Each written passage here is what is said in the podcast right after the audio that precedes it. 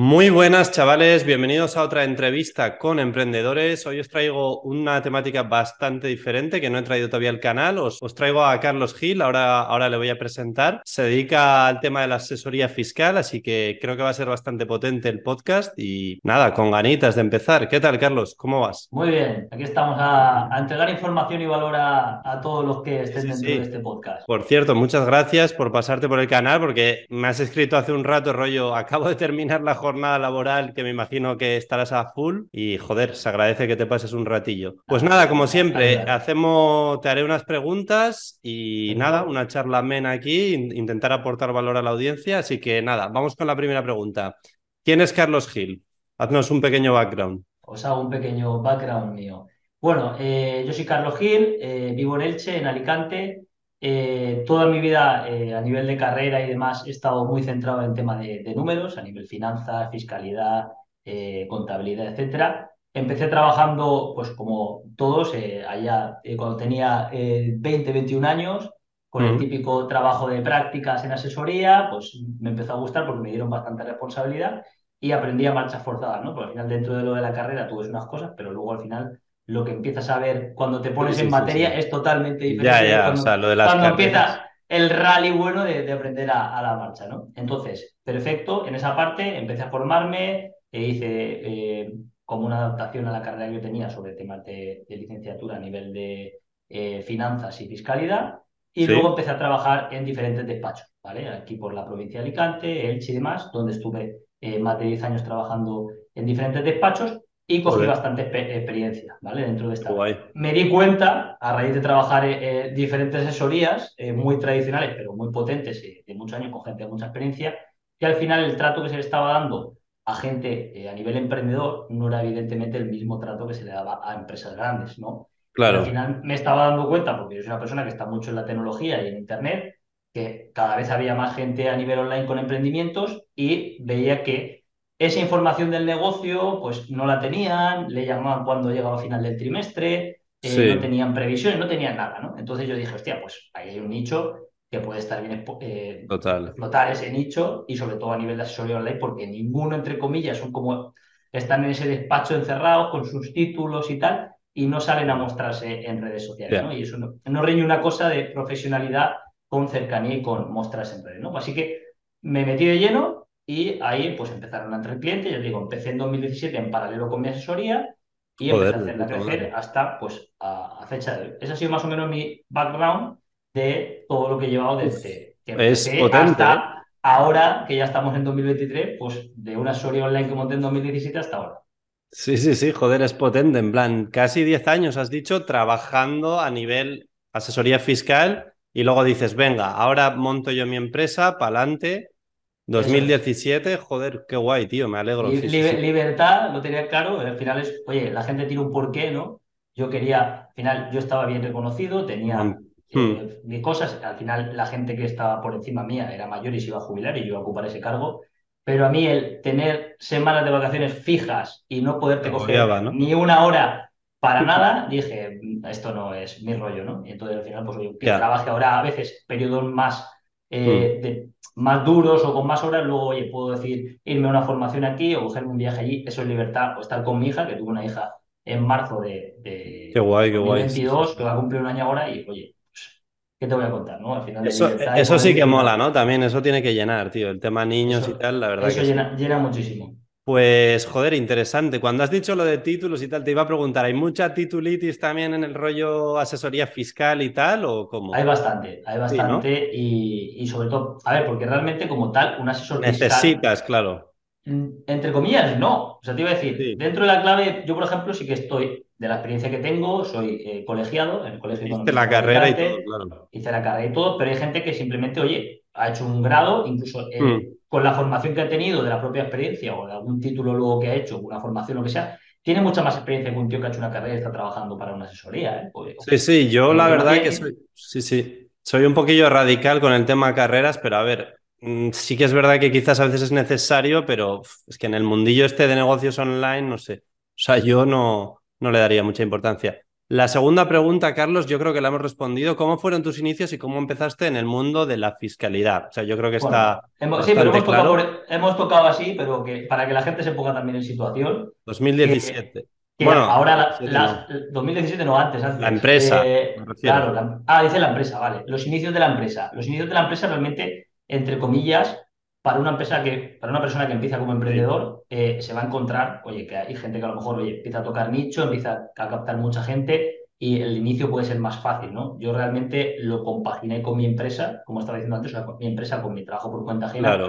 y fue un, un camino mucho más lento que ahora que estoy aprendiendo muchísimas cosas en estos últimos dos, tres años, ese camino lo hubiera cortado muchísimo a nivel de, publicidad, estrategias, funnels, etcétera, cosa que realmente en el momento solo hacía boca a boca y al final el crecimiento pues hmm. era mucho más, eh, más lento, ¿vale? Pero bueno, que está bien, pero fueron unos, un crecimiento un poco más lento en esos años. Pero ahora ya... Seguro, perdona que te corte, y seguro que también hubieras dejado un poco antes el trabajo en vez de 10 años. Correcto, correcto. 5 años menos o 2 años menos. Sí, yo al final lo que hice fue porque entre comillas, yo estuve 10 años trabajando, que durante esos 10 años, los últimos 3 fue los que compaginé, 2017, o sea, 2017 fue los que compaginé ambas cosas. Ah, vale, vale, ya estabas. Hasta que un momento que ya el trabajo que tenía y los ingresos eran bastante superiores, o sea, me costó ¿eh? a nivel, a nivel mentalidad, para que lo sepa la gente, a nivel mentalidad yo venía muchos años de trabajar por cuenta pues ajena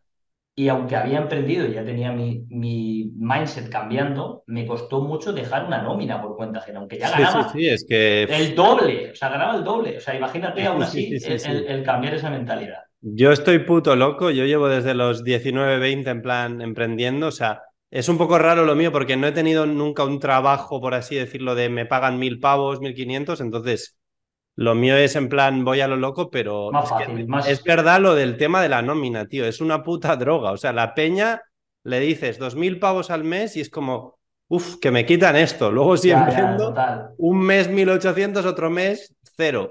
o otro mes menos, menos 2000. Es, complejo. Jona mucho. O sea, la verdad, ese yo creo que es, es probablemente una de las razones por las que el 90 y mucho por ciento de la gente no, no le no emprende, porque es que tiene su, su riesgo también. Vale, vamos. pero, pero, es que al final realmente el chip ese es el cambiar esa mentalidad de mes a mes a cambiar una mentalidad de verlo anual. Porque cuando sí, anual... es, hostia, yo te pongo un ejemplo, si al final el ir facturando, yo puedo facturar una cantidad, un mes que hay renovaciones 6.000, el otro baja a 3.000. Pero al final el cómputo global es el anual. Si al anual facturo 50, 60, 100, pues eso es lo que me compensa a mí. Siempre Luego también, sí. Y luego también no pensar en, hostia, empiezo un negocio, no he facturado los primeros meses. Tranquilo, tío, estás sembrando. estás sembrando, sembrando, que luego igual siembras y no vendes una puta mierda y fracasas, pero, o sea, estás sembrando, no te agobies, tío. O sea, es lo que dices tú, tienes un trabajo. aprendes algo, aprendes algo seguro. Y tienes el trabajo y a la vez montas la empresa, tío. Y, o sea, yo siempre digo lo mismo, tío. Puedes estar currando en el McDonald's y los findes a, tope con tu proyecto que gana cero euros al mes, pero te hace ilusión y, y luego ya harás el cambio cuando tal, pero... Eso es clave. Pero, la, vida, no quiere, no quiere la vida es dura. ¿eh? o sea, fácil no es. vale, vamos, pagar ese precio. Vamos con la pregunta 3. Nos, nos adentramos un poquillo en el tema. ¿Qué recomendarías a una persona que acaba de empezar cualquier modelo de negocio online? Me da igual que sea pues lo que hablo yo de Amazon FBA o agencia de marketing, bueno, lo que sea. Lo que sea. Em, y le da miedo dar el paso a ser algo, o sea, autónomo, sociedad, lo que sea. A mí, de hecho, a mí me dio miedo también cuando lo hice con 20, 21 años.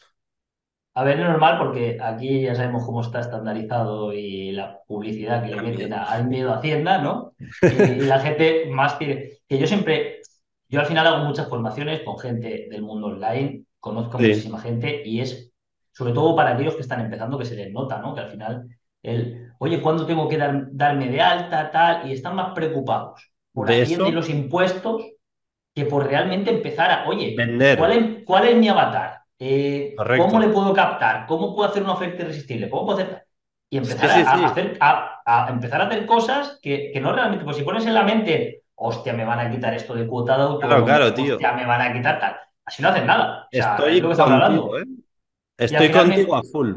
Me encuentro con muchísima gente y mi mensaje siempre es el mismo. El, quita esa parte, quita el Estado. O sea, quita el Estado, bueno, sí, sabemos que es el socio tonto, que es, o sea, el socio listo realmente que se lleva la pasta sin hacer nada. Sí, que te roba Dejando eso es, oye, tío, ponte a hacer tu negocio, porque al principio sí que es verdad, hay un tramo en el que tú emprendes y es jodido porque los ingresos no son muy altos y lo que te quitan de impuestos te merma bastante, ¿vale? Hasta que de repente realmente hay un cambio cuando empiezas a facturar más y el margen es más grande, realmente aunque hay un poco incremento de impuestos, ya notas que el flujo de caja que te queda es interesante. Sí, o sea, empiezas a sobrevivir.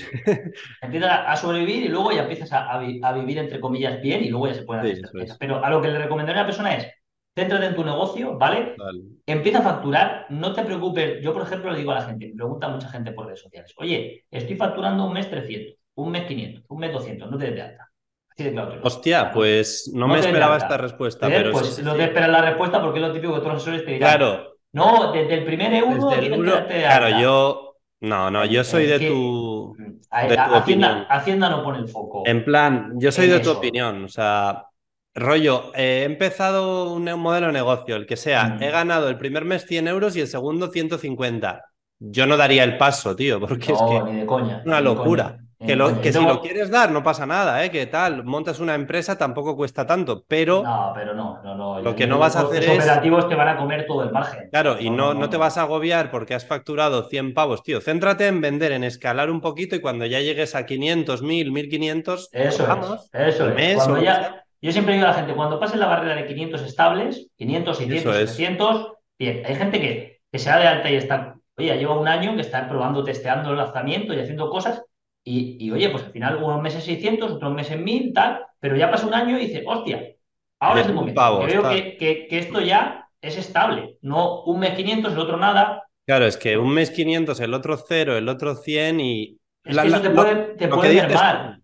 Que no te agobie, o sea, es céntrate en tu negocio, no le tengas miedo a eso, porque, bueno, yo creo que todos le hemos tenido miedo. O sea, yo cuando tenía 19, 20 años estaba acojonado, mm, sinceramente. O sea, fui a, o sea, esto ya como anécdota loca, yo fui a, creo que fui a los 20 o así, antes de cumplir 21, fui a, la hacienda, o sea, porque ya llevaba vendiendo en Amazon como seis meses o así, o un poquito más, no me acuerdo, y ya empezaba a facturar y dije, hostia, mm, me pararon la cuenta de Amazon, de hecho, estamos hablando de 2014, 2015, creo que 2015 yo acojonado, estaba ganando lo que sea, 500 mil al mes, poquito, y me pararon la cuenta los de Amazon. Te tienes que dar de alta como autónomo o como empresa. ¿Eso qué es? O sea, yo no sabía mucho.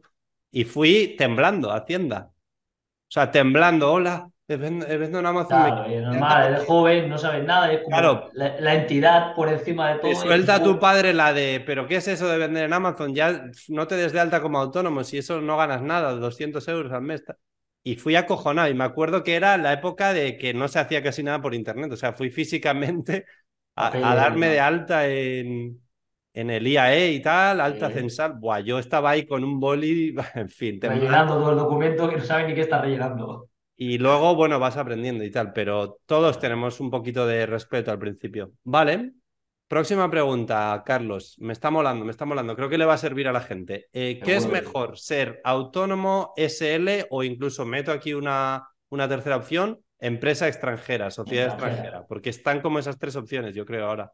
Correcto. Vale, eh, aquí habrá un depende, ¿no? Depende de la situación de cada uno. Por ejemplo, si, si estamos hablando de una persona individual que está haciendo su proyecto, lo ideal es que empiece como autónomo, ¿vale? A nivel de eh, costes, a nivel de gestión, a nivel de tasa impositiva, eh, muchísimas cosas, ¿no? Porque, oye, depende de lo que vas a facturar, pero si estás, hablamos de beneficio, ¿eh? no de facturación, porque mucha gente se equivoca igual la facturación. Sí, sí. Si estás como autónomo y no tienes un beneficio por encima de 50.000 euros al año, anual, te compensa 100% ser autónomo. Principalmente, si eres nuevo autónomo, tienes tarifa plana y tienes una reducción del impuesto de la renta del rendimiento que tengas en un 20%. Esto no lo conoce mucha gente, pero tienes una reducción del beneficio. Imagínate que tienes un beneficio de 50.000, pues no vas a tributar por 50.000, ¿vale? Tributarás por 40.000 porque 10.000 euros te bonifican tanto el primer año como el segundo. Un 20%, ¿no? Un 20%. ¿Eso lleva poco o lleva mucho? Eso lleva toda la vida. Vale, vale, perfecto. Lo que es que hay una casita en renta que tienes que marcar. Si no la marcas, no te la aplican. Madre mía, ¿eh? O sea, te lo ponen. Y además pequeña, y además pequeñita. pequeñita que la tienes que, poner. Entonces, principalmente si eres individual, te aconsejo 100% que seas autónomo. Si de repente vais a hacer una sociedad, o sea, o sois varios socios y vais a poner un capital en común porque tenéis un proyecto en común, ahí no tiene mucho sentido el ser autónomos, ¿vale? Tiene más sentido el hacer una sociedad por eh, cada uno por un capital, eh, protegemos la sociedad con, con, ese capital social ante la responsabilidad que pueda tener claro, eso es. a, a, deudas y tal. Sí que es verdad que como autónomo respondemos con nuestros bienes personales, pero bueno, cuando empezamos un negocio, entre comillas, que es pequeño, un beneficio de 50.000 euros, no a ningún tipo de operación ninguna cosa exagerada para que las deudas te vayan a, fulminar eh, el patrimonio de tu vida y, tampoco creo que tengas un patrimonio de tu vida si eh, tienes beneficio de 50.000 euros al año, ¿vale? Entonces, como recomiendo, primero autónomo, lo ideal es posteriormente, si hemos tenido ese beneficio, sociedad, si somos varios socios, sociedad, y luego, bueno, también cuando eh, hay diferentes estrategias, podemos utilizar esas sociedades extranjeras, como puede ser, por ejemplo, que se habla mucho últimamente, LLCs, ¿vale? Sobre todo si vamos a ser residentes en España, utilizar, por ejemplo, una LLC para... tenemos dos opciones, podemos eh, facturar mi estrategia, ¿vale? Seguir siendo autónomo en España y a alguno de los clientes facturarle de la LLC, como puedan ser servicios y demás. Y por otro lado, si tengo una sociedad en España, puedo facturar parte de la LLC como servicios, ¿vale? Siempre hay que justificar esos servicios, ¿vale? No podemos prestar un servicio desde nuestra LLC hasta la sociedad en España para bajar, en ese caso, el beneficio y meter gastos, pero habría que justificarlo, ese gasto que hagamos, pues servicios de publicidad o algún tipo de cosa. Luego sí que es verdad que hay gente que habla más también de, hacer sociedades en Estonia, eh, ser residente al final podemos jugar siempre que te quieran mover dentro de, de, los países, puedes irte por Europa, Portugal. y en España, que es el gran desconocido, que la gente no, no... Y si te quieren mover geográficamente y no te quieres ir a ningún país por cultura y demás, eh, cuando eres una empresa, entre comillas, o un autónomo que ya está facturando bastante, Canarias tiene mucho sentido. ¿vale? Canarias, si porque Canarias, la gente no lo conoce, pero tenemos por una parte la RIC, que sería que del impuesto sobre sociedades que tienes que pagar como sociedad, eh, tienes exento el 95% de ese pago de impuestos sobre sociedades si lo reinviertes dentro de la isla, ¿vale? ¿Eso los primeros años o siempre? No, siempre, siempre. es decir, imagínate que tú te sale pagar eh, 100.000 euros de impuestos sobre sociedades, pues 95.000 euros tú lo puedes reinvertir durante 5 años en inmuebles, mobiliario, empleados y demás. Y aparte, aquellos que tengan una facturación ya muy grande, pongámonos un ejemplo de una empresa que facture o que tenga un beneficio más o menos de un millón de euros o una facturación, ¿vale? Una facturación de un millón de euros. Ya de IVA, en España, estás pagando 210, bueno, eh, un millón de facturación, 210 mil euros de IVA, ¿vale? Por ponerte un ejemplo. Si cogemos y nos vamos a Canarias, pagaríamos en vez de un 21 un 7, siempre que sean clientes particulares. Porque si son servicios, sería el cero. Sería el cero. Pero aparte, si eres una empresa grande de ese millón de facturación, que estamos diciendo que ya con el IVA nos estamos ahorrando, si haces una inversión de 100.000 euros en la isla, Tenerife o Gran Canaria, y contratas a cinco empleados de forma indefinida, pagas el 4% del impuesto sobre sociedades y aparte tienes la RIC. Siempre. 4% siempre. 4% si cumples esas condiciones, ¿vale? Si invierte, los 100.000 son tenerlos invertidos, no invertir todos los años 100.000, ¿vale? Si invertir 100.000 hay que cumplir otras condiciones y tal, pero son más pequeñas. Vale, vale. Y, como te digo, cumpliendo esto el 4% y bonificable ese 4% en un 95% por la RIC. O sea que te puedes ir a un 0,4, un 0,5% de impuestos, más aparte de lo que digo del IVA, el ahorro del IVA, de que si prestas servicios al cero, o sea, Canarias es un paraíso a nivel de impuestos y la gente no lo sabe. Ya, eh, pues me, ha sorprendido un poquillo. O sea, algo sabía, pero sí que es el gran desconocido porque yo estoy bastante puesto en el mundillo, que si Estonia, Irlanda, Estados Unidos, tal, incluso ah, muchas historias. Miratos, Dubái y tal, que ahora me, bueno, me estoy informando y tal últimamente también de, esos pues países. Mira, Canarias y te mola Canarias para vivir. Lo que pasa que te iba a decir, no me mola mucho Canarias para vivir, no sé, es como que a mí, por ejemplo, no, me llama tanto. tienes que estar seis meses. es un paraíso y tal, pero a mí quizás, no sé, me aburre un poco más, no sé, necesito un poco más de acción, pero bueno, lo que dices tú, puedes estar seis meses y tal. Por ejemplo, Andorra tampoco me mola en ese sentido porque es como... No, Andorra menos me gusta, ¿ves? Estar seis meses en Andorra al año para mí es, o sea, darme un puto tiro. O sea, no me. No, ya se ha vuelto inviable. O sea, ahora una persona. A ver, y aparte que ahora tienes que dejarlo de 50.000. 50.000. Sí, sí. Hay chanchullos que te pueden hacer un contrato de trabajo, estar un año trabajando para alguien y luego ya como eres residente, ¿no? Pero, sí, sí, o sea, Andorra descartado, pero no, yo no lo descarto por eso solo, sino por el tema que no me gusta el clima, no me gusta que sea un país tan pequeño, la montaña, no sé, o sea, no, no, no va conmigo, pero oye, si te mola, oye, pues adelante. Pero. cada uno, lo que es, le gusta esquiar, le gusta la montaña y tal. Oye, te gusta estar tranquilo, pero a nivel de lo que has dicho tú, con la fianza de 50.000 euros y cuatro cositas que tienes que hacer, que te pones en 70.000 euros para moverte allí. o tienes 70.000 euros y un poquito más para subsistir. Y aparte alquileres allí que son muy caros y tal, o sea que. sí, o sea, para mí Andorra, la verdad que no, o sea, yo lo descarto. Aparte, yo he estado viviendo en Irlanda dos años y medio, no se parece mucho a Andorra, pero a nivel clima igual yo creo que se parece. Y mm. a mí el frío y eso no me mola tanto. O sea, no, a mí tampoco. no me gustaría vivir. Yo soy aquí en el Chalicante o en clima. en Andorra, me tendría que cambiar el sitio igual.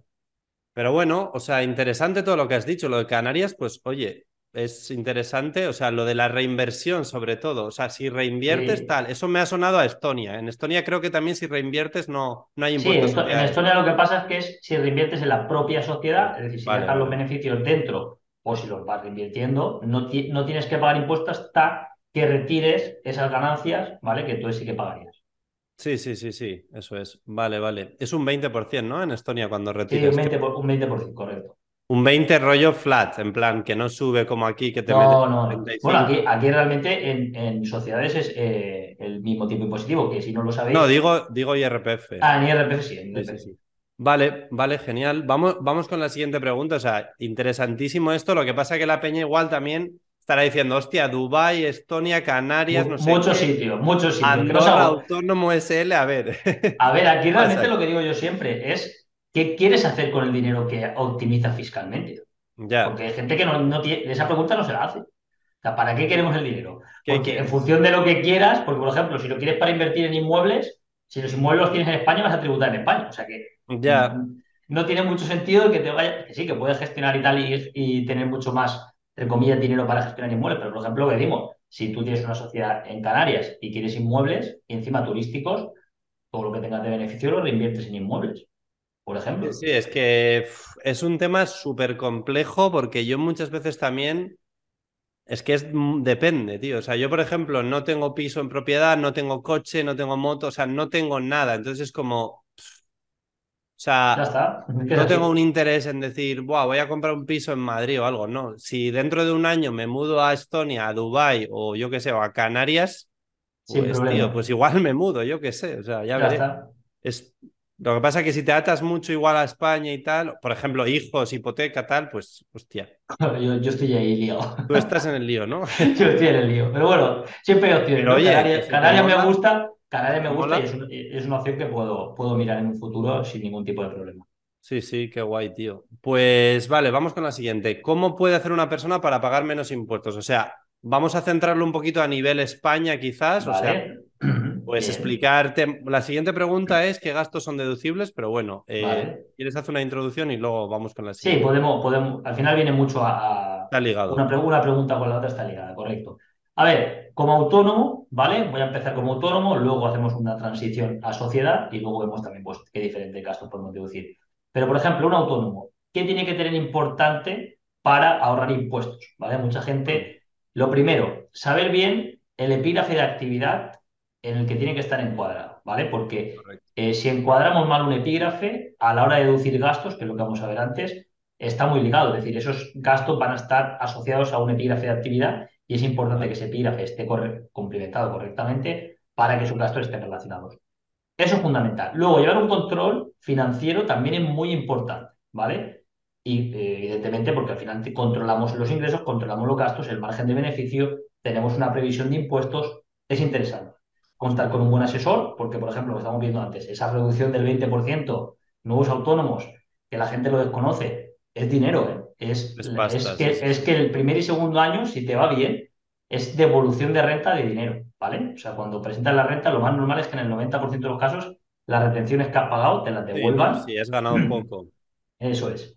Eh, luego, ¿qué más? Eh, a nivel de, por ejemplo, modelos tributarios, que podemos aplicar ahí. Reducciones también, en el 130 tenemos una reducción de 100 euros si no superamos determinado límite de, cantidad de impuestos. podemos meter un 7%, han subido un 7% de gastos de difícil justificación sin necesidad de aportar factura. Hay truquillos por ahí que los asesores conocemos para que puedas pagar menos a nivel de impuestos, marcando X casillas, y luego a nivel de gastos que podemos deducir, pues mucho mejor, ¿no? ¿Qué gastos puedo meter como autónomo para bajar al final ese beneficio y por lo tanto pagar menos impuestos, tanto en IRPF como en IVA? Pues 100% los gastos que están relacionados con nuestro negocio, si luego hacemos cualquier tipo de formación que esté relacionada con nuestro negocio o que nos pueda ayudar a, claro, a, tener más ventas. Por ejemplo, oye, yo me dedico al fitness, pero un curso de marketing. El curso de marketing me va a ayudar a facturar más, por lo tanto es deducible. O un curso de mejorar mis ventas también, ¿vale?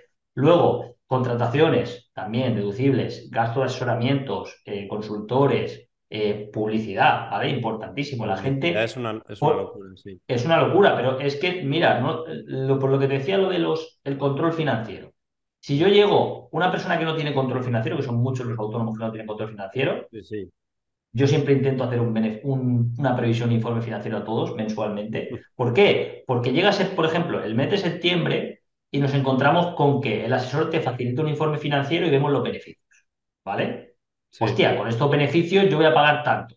Imagínate que eres un infoproductor. Voy a hacer un lanzamiento. Hostia, voy a meterle publi, porque si meto publi, lo que voy a diferir es, voy a diferir, voy a diferir, sí, pero a lo mejor la venta la voy a hacer, si el lanzamiento me dura dos meses, la venta a lo mejor la puedo hacer en enero, pero el gasto en publi... Y cambia el trimestre y tal. Claro, el gasto en publi yo lo he metido a final de año, bajo el beneficio y estoy difiriendo el impuesto, ¿vale? O sea, cuanto más juegue con el dinero y, y baje impuestos, más beneficio se me queda a mí, ¿vale? Es algo interesante. O sea, que al final podemos jugar ahí con esa parte financiera para decidir que gastos puedo hacer, porque al final, oye, ¿qué podemos meter más también? Equipos informáticos, ¿vale? Ordenadores, teléfonos, cámaras, etcétera. Todo eso lleva un IVA que podemos meter en las declaraciones y para que el IVA se lo lleve el Estado, pues, oye, nos lo quedamos nosotros en forma de, en forma de activo. Sí que es verdad que tienes que hacer el gasto, pero oye, si lo tienes que hacer, mucho mejor que lo recuperes, ¿no? Eso con respecto a los autónomos podemos tirar por ahí. Ahora, un autónomo que empieza a escalar, el ahorro de impuestos va a venir fundamentalmente de que constituye una sociedad. Porque cuando vamos por IRPF tenemos una serie de escalas y tramos que cuando nos ponemos el ejemplo, empezamos a tener un beneficio por encima de 50, 60, 70, 75, 80 y más, nos vamos a tipos impositivos desde un 28, 29, 32, 34, así sucesivamente. A tipos impositivos, perdona que te diga, eh, que un poquito de miedo, ¿eh? O sea, de miedo, sí, porque te puedes ir hasta un 40 y pico. A mí me parece, o sea, súper confiscatorio que te claven un 45%. Es una locura, es una auténtica una puta locura. tío. En plan. Yo siempre digo que lo ideal eh, sería, eh, si quieres poner unos tramos, como por ejemplo hace Andorra, hasta tal cantidad no cobrar y nada de impuestos, de tal a tal cobrar un porcentaje pero máximo, como mucho sea, sí, claro, sería ojalá, pero como mucho sea un 20. Ojalá, tío, ojalá. Un, 25 porque vendría muchísimo más capital y es que al final no se dan cuenta, lo que pasa es que... Ya. Y, no es el... Pues vamos a hacer aquí un, comentario que a mí me gusta mucho, que es, no es por eh, recaudar eh, más, porque ellos saben que si bajan los impuestos van a recaudar más pasta. Ellos lo saben. Pero ¿sabes que no les interesa? ¿Por qué no lo hacen entonces? Porque si más gente emprende, más gente es libre. Y si más gente es libre... es así, ¿eh? Es, así. Es así 100%. O sea, yo te lo puedo asegurar que es Hemos entrado ya en teoría conspira. Correcto. Pero estoy de... acuerdo, ¿eh? Yo no soy de ningún partido político. Fuera coñas, ¿eh? Estoy de acuerdo. O sea, en plan... si bajamos está comprobado. Sí, sí. Está comprobadísimo. Me ha molado tu, tu, conclusión de si bajan impuestos van a recaudar más. Y yo, entonces, pero no quieren porque no quieren que salgas del puto sistema. La Matrix. la Matrix. Parece esto Andrew Tate ya, pero tío, es, es, puta no, es, es, así, es así. Además, ellos lo, tienen comprobadísimo. Esto de bajar impuestos, de, bajar, de bajar impuestos y, y, y que, que, recauden más está comprobadísimo en Estados Unidos y en un montón de países. Está muy comprobado. Lo que pasa es que, claro, suena, suena duro, pero yo estoy bastante de acuerdo. Y entonces al final, lo que enlazando lo que decía es, al final tú haces una sociedad porque vas por tramos dentro del IRPF, que es un confiscatorio, y cuando vas a un 42, 43, más aparte el IVA, más aparte de todo lo que hay, que, hay, un montón. al final dices esto que es. El cambio realmente a pasar a una sociedad y pagar un 23%, mm. porque yo me puedo poner, dentro de que tengo una estructura empresarial, como socio, una nómina, yo esa nómina va a ser un gasto dentro de mi propia sociedad y yo me la voy a llevar a mi IRPF. Pero claro, el tipo impositivo, pongamos el ejemplo, si yo tengo un beneficio de 100.000 en una sociedad y pago 23.000 euros, si yo me pongo una nómina, el beneficio no va a ser 100.000. Pongamos que me pongo una nómina de 30.000 euros al año. ¿Está en un 23% ahora el impuesto Sí, ha bajado del 25 al 23 para aquellos que no facturen más de un millón de euros. Vale, ¿y el tema de los, eh, lo del 15% en los dos primeros años, eso sigue o...? Para ese sigue, sigue, sigue, sigue, sigue, sí, sí, sí. A ver, es, es que es lo que dices tú, si ganas 100.000, 200.000, la diferencia entre IRPF y, impuestos de sociedades es, es loquísima, o sea... Es una, sí, sí, es una, pasada. A mí me costó entenderlo muchísimo. O sea, todos estos temas que estamos hablando, a ver, hay gente que lo va a entender medio bien y hay gente que va a decir, ¿cómo que deducir? ¿Cómo que sociedades y RPP? A ver. Depende del nivel de conciencia de cada uno, es normal. Recomendación, veros el vídeo dos o tres veces, pero, pero no, no. O sea, yo la verdad que llevo esos 8 o 9 años, desde los 20, 21 ya bastante a tope y los primeros años no tenía ni idea, tío, no sabía lo que era, él iba bien, no, entendía bien qué si sociedad, qué si tal. Y la mayor recomendación que podría dar yo es poneros las pilas lo antes posible con este tema, porque no te van a salvar. O sea, no te va a venir el Estado y te va a decir, oye, que podías montar SL porque te sale. Oye, que había aquí una, una bonificación. No, además, que te penalizan mucho, por ejemplo. No te van a ayudar. yo que soy economista, ¿vale? Yo tengo un servicio profesional. Si yo quiero hacer una sociedad, yo tengo que tener una estructura detrás. Si no tengo una estructura, a, mí me dejan, a mí me dejan tener una sociedad, pero me dicen, oiga, el 75% del 100% de lo que factura me lo tiene que facturar como persona física y tributarlo en renta. Porque son ingresos personalísimos, ¿no? Como lo que pasa cantantes, artistas, futbolistas y tal, que son ingresos personalísimos. O sea, yo si contrato otro asesor fiscal, evidentemente ya rompo eso, porque si tengo una persona trabajando, yo si no estoy, el negocio sigue funcionando, ¿no? Pero si yo estoy yo solo, para hacer una sociedad me, aplican eso, que es una penalización importante. Qué locura, tío. Por cierto, eh, dejaré su Instagram por aquí. No tiene canal de YouTube, ¿no? Me has dicho, pero bueno. No, de momento su web, su Instagram, para que. Seguramente haga uno parecido al tuyo de, entrevistas para hablar de fiscalidad con diferentes emprendedores, que estaría bien. Sí, tío, o sea, la verdad que estás aportando aquí muchísimo valor y la gente que quiera pues ponerse al día, oye, seguirle en Instagram y todo eso y, bueno, y echar un ojo a su web y todo, porque seguro que os puede ayudar. Eh, vamos con la siguiente pregunta, Carlos. Em, ¿Qué software o herramientas recomendarías para un pequeño emprendedor a nivel fiscal, contable, financiero, un poquito así de todo? A ver, yo eh, al principio, como estamos eh, comentando y tal, oye, llevar un pequeñito Excel de control, porque al final, oye, tener tu control de negocio en un Excel al principio cuando empiezas, genial, ¿vale? Un Excel básico. Claro, es un Excel básico donde vas apuntando tus ingresos, tengas tus facturas a tus clientes, organices con tu asesor, tu asesor te lleve la contabilidad, perfecto. A partir de ahí, si queremos más información, pues oye, tenemos herramientas como Holder, ¿vale? Que es, a mí me encanta mucho porque eh, al final dentro de la complejidad lo hace bastante sencillo y por una cuota mensual, pues oye, puedes meter tus facturas ahí, incluso ¿Cómo se escribe, perdón? H-O-L-D-E-D, Holded. Hold, vale, Holded, vale, punto com, me imagino. Es una, es una startup. Eh, pues si lo queréis echar un ojo. Bien, bien, bien, bien. Y al final es como digo, pagas una, una, cuota mensual y ahí puedes crear tus propias facturas y puedes subir tus propios gastos. Y te hacen, tienen como un dashboard donde puedes ver los ingresos, los gastos, te calculan un poco también los impuestos, puedes tener como una previsión sin tú complicarte mucho, ¿vale? Y luego, pues oye, hay otro tipo de, herramientas, eh, está Conta Simple, está Kipu, hay, hay muchísimas. Pero... Puedes buscar por herramientas solo a lo mejor de facturación, donde crees tus propias facturas y tengas un control de la facturación y los gastos los lleves por otro lado. Pero hay bastantes herramientas que, que para empezar y tal, pagando una cuota así pequeñita mensual, pero oye, si tienes más apretado, tírate un Excel, ingresos, gastos, beneficio y te apañas. Yo si acabas de empezar, tiraría por lo que has dicho, un Excel, unos meses, unos pocos años, y si ves que, hostia, eh, tengo 10 empleados, lo estoy petando, bueno, ya habrá pero, al final, este solo... con Excel se puede hacer maravillas y con todas bueno, no, sí, sí, también. auténticas maravillas. Sí, sí, sí, total. Vale. Eh, pregunta 8, hemos hablado un poquillo, pero ¿cómo ves la situación en España a nivel fiscal para emprendedores tanto pequeños que están empezando como empresarios, como puedes ser tú que llevas ya cinco o seis años, seis años con tu empresa. O sea, buena, buena pregunta. ¿Cómo está el panorama, tío? O sea, ¿Qué nos, qué, ¿Tú qué crees que se viene? ¿Va a peor, a mejor o es... Hemos, hemos, hemos dado un adelanto eh, fundamental hace un momento, pero bueno, Sí, hace poco. del, del pensamiento, ¿no? Pero, a ver, eh, no me gusta ser pesimista y tampoco me gusta eh, Vale. pensar mucho en, en el Estado, ¿vale? Yo, mira, ni veo las noticias, o sea, me informo de las cosas que tengo que informarme, evidentemente, pero fuera de, de- de eso, intento evadirme de, como decimos, centrado en negocio, centrado en facturar, pero cuando vas así y te fijas en tu, en tu rollo, lo Feliz. demás, feliz. ¿eh? Alegre.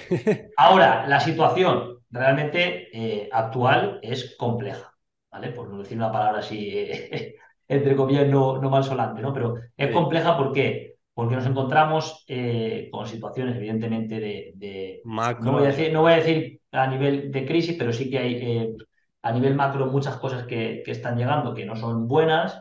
Eh, a nivel de política de impuestos, no hay esa facilidad para empezar, sobre todo el que ahora la- el tema de las cuotas de autónomo, que han hecho una jugarreta total, que se está buscando siempre mucho eso de, de- de cotizar por tramos para aquel que empieza, que no tenga que cotizar, no que uno que está ganando 600 euros tenga que pagar 200 de cuota. Es, una es- locura, es una auténtica Es una locura, tío. Yo no barbaridad. sé. Yo, yo, perdona que te diga, pero soy bastante radical con este tema últimamente ya. Y es que, o sea, mi consejo sería no, no seáis autónomos en España, hay Ya, mejores correcto. opciones. Porque es Sí, que de verdad, tío, o sea. De hecho, bueno, ya te he comentado yo antes de empezar el Zoom, yo tengo sociedad extranjera, fui cinco años autónomo en España, ¿vale? Muy bien, ok. Pero yo ya llevo tres, cuatro años con la empresa en el extranjero y tal, y me parece una manera mucho más interesante, inteligente y efectiva de, de- de funcionar. Pero bueno, Hay opciones. cada uno que claro. decida lo que, lo que, lo que quiera. Sí, pero el panorama no, no pinta bien en ese aspecto, eh, Sí, sí. No, ayu- no ayudan, sí que es verdad que hay opciones cuando, sobre todo lo, lo, lo jodido es cuando eres pequeño, porque al final el que tiene pequeño Cuando no tiene- empiezas, no, sí. ti- no tiene herramientas, ¿no? Cuando ya vas creciendo ya vas como, hostia, ya puedo mover Claro, aquí, claro. o puedo hacer tal, o puedo hacer esta cosa, o puedo abrir una sociedad aquí, porque al final ya va moviendo Sí, sí, te, te pica más el bolsillo y es como, hostia, me pica y no soy gilipollas, es decir, oye, yo voy a dar un poco de comer a esta gente, pero no Sí, es que voy a ser aquí el que se aproveche de, para, todo Dios. para que la gente un poco lo, lo vea claro, o sea, si ganas 10.000 pavos al mes y te quitan 5.000, ojo, me parece un puto robo, ¿eh? Pero no, no, no te mueres de hambre, ¿vale? Llegas a casa, puedes hacer la compra, pagar la luz, el alquiler, vale. Correcto. Pero si ganas 700 pavos y te quitan 300 o 300 Es- de Es una, impuestos, es una- es una locura. claro, te quedan 400 limpios y dices, con 400 no vivo para empezar y es que esos 300 los necesito a muerte, tío. O sea, para locura. comer, para reinvertir en negocio, para lo que sea. Entonces, no hace ni puta gracia. No hace ni puta gracia. Al final Es el resumen. El principio es muy jodido, porque el principio Sí, es cuando estás arrancando y es lo que decimos. O sea, es que yo no recomiendo a nadie que esté ganando No. 400, 500 euros y encima no sean recurrentes que se de alta, porque al final, entre pago de impuestos, entre cuota autónomo y entre gastos Sí, que tener en el negocio, es que, no, pues no le digo que estar empezando y estás avanzando, pero te están comiendo todo lo que puedes ir reinvirtiendo en el negocio, que eso deberían pensarlo. Pero es lo que te digo, al final volvemos a lo mismo. Pues no les interesa. Volvemos al mate. tío. Volvemos al mate, no les interesa potenciar nada, porque la gente que lleva un año, dos, tres de autónomo, se da cuenta enseguida de la mierda que Sí, sí, sí. O sea, A mí tú me vives, lo que decía, pero- si yo vivo 10 años, 20, 25, que yo todos mis amigos son empleados por cuenta ajena. Soy el único, Claro, que el fun- 90 y soy el único que funciona fuera de la Matrix, ¿vale? Y alguno con, con alguno puedo hablar, hay algunos funcionarios, otros por Te cuenta ajena. pensarán que estás loquísimo, en plan. Bueno, este- los que más me conocen no, porque ya, ya, entre comillas, ya me siguen, pero los que son amigos de toda la vida, pero no son tan cercanos, pues evidentemente mucha gente cuando me escuchan hablar, pues dirá este tío que coño habla, ¿no? Y, Sí, sí. Pero al final te das cuenta que en el momento que sales de esa vorágine de estar 20, 10, 5 años, me da igual, trabajando por cuenta ajena con el salario mensual, Sí, sí, eso es cuenta, droga claro, locos. es como te quitan el impuesto y no lo ves, porque te quitan el impuesto sí. y no lo ves, y tú te vas a tu renta y están todos ahí pendientes ahora, oh, hay que presentar la renta, por si me devuelven, sí. no sé qué, como si fueras una hostia, y es, joder, si te están devolviendo lo que tú ya has pagado. Te han devuelto lo que que- te debían, chaval. Claro, lo que han cogido para financiarse ellos, que la gente, que es, No es duro pero, decir- es duro decirlo así, pero, pero Está- cuando a sale... ver, lo, lo estamos diciendo de buen rollo, rollo. Sí, sí, sí, sí. despertad lo antes posible, porque yo, yo tuve como un despertar también hace como 3, 4 años con el tema de lo de pasar de autónomo en España tal. Dije, a ver, o sea, no puede ser o sea, estaba como muy centrada en España, ¿no? Como vives en España, yo vivía en Madrid, tenía yo que sé, 24, 25, 26 años y llevaba ya pues mis 4 o 5 años de autónomo. Y, a ver, no puede ser, o sea, hay más países en el mundo, ¿no? Y dije, a ver, me voy a abrir un poco, una búsqueda de Google. ¿Cómo pagar menos impuestos? ¿Cómo salir de esta puta movida? Y te empieza que es Irlanda, el LC Estados Unidos, no sé qué, Estonia, tal, y dices, hostia puta. Y eso es lo que quieren que no sepas realmente.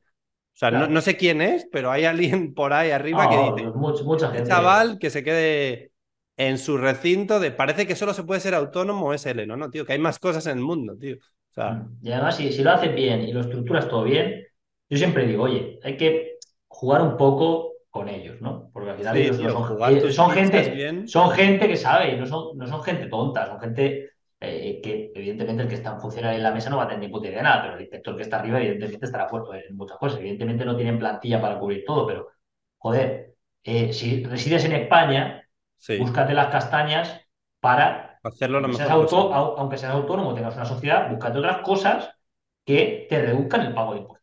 Sí, sí, búscate la vida para hacerlo lo Ahora, ponte en contacto con gente profesional, porque en caso de que venga eh, Hacienda o te revisen, pues que lo tengas todo. En el primer momento súper ok. Y sí, sí, claro, eso es lo mejor. Si, no, si tienes algo que te que has hecho tú de cualquier manera y te vienen y, te tiran por ahí, ya los tienes aquí. Y como los tengas aquí detrás, mal. Sí, sí, o sea, eso también hay que tenerlo en cuenta. Sí, sí, total. Pues yo creo que podemos ir cerrando el podcast por aquí. La verdad que, a ver, podríamos hablar, ¿eh? Pero. Bueno, largo y tendido. A nivel, sinceramente, yo a nivel tema SL, España, autónomo y tal, estoy muy radicalizado. No sé por qué, en plan.